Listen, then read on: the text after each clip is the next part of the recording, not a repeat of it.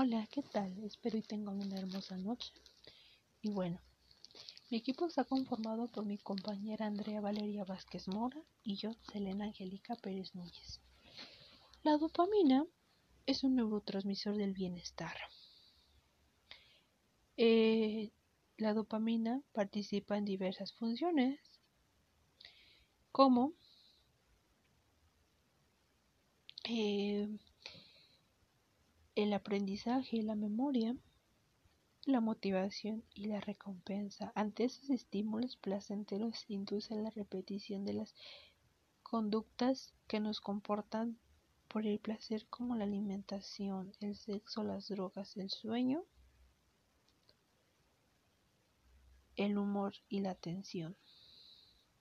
Cinco formas naturales para aumentar la dopamina. El hacer ejercicio o la actividad física fundamental para mantener un estilo de vida sana, marcarse y cumplir objetivos. Escuchar música, evitar las adicciones y practicar el sexo.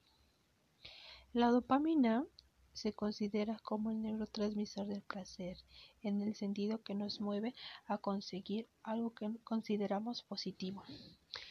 Eh, se relaciona en la dopamina